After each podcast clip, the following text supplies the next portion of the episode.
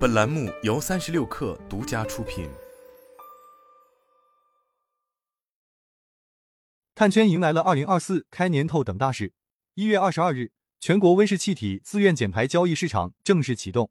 这场外界关注多时的 CSR 重启终于迎来官宣，也意味着我国碳排放交易体系填上了至关重要的一块拼图。梳理 CSR 重启的事件脉络，二零二三下半年是进展幅度最大的时段。二零二三年六月，生态环境部明确表示，力争在年内尽早启动全国 CSR 市场，外界将其视作重磅信号。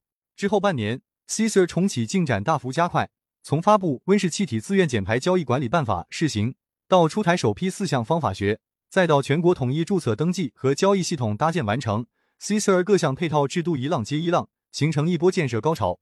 直到二零二四年初，重启进入最后的收尾阶段。正式官宣三天前，一项事关 CSR 项目审定与减排量核查的公告发布。一月十九日，国家认监委宣布，决定开展第一批温室气体自愿减排项目审定与减排量核查机构资质审批工作。机构需在二月二日十七时前提交申请。审定与核查。是某个项目能否在 CSR 市场完成登记上市的重要一环，其中负责出具审定核查报告的第三方机构，可为项目申请登记前的把关人。按照公告，国家认监委首批拟审批九家审定与核查机构，其中能源产业四家，林业和其他碳汇类型五家。官宣重启后，下一步值得关注的就是第三方机构具体名单出炉。现阶段，CSR 交易主体仍以控排企业、减排项目业主及其他机构为主。普通人还无法独立参与到 CSR 市场中。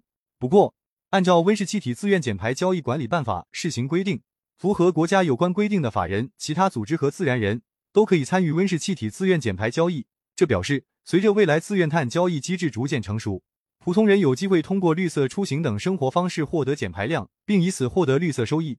从官宣重启到补齐审定核查环节，再到交易流通真正运转起来，直至个人参与碳交易。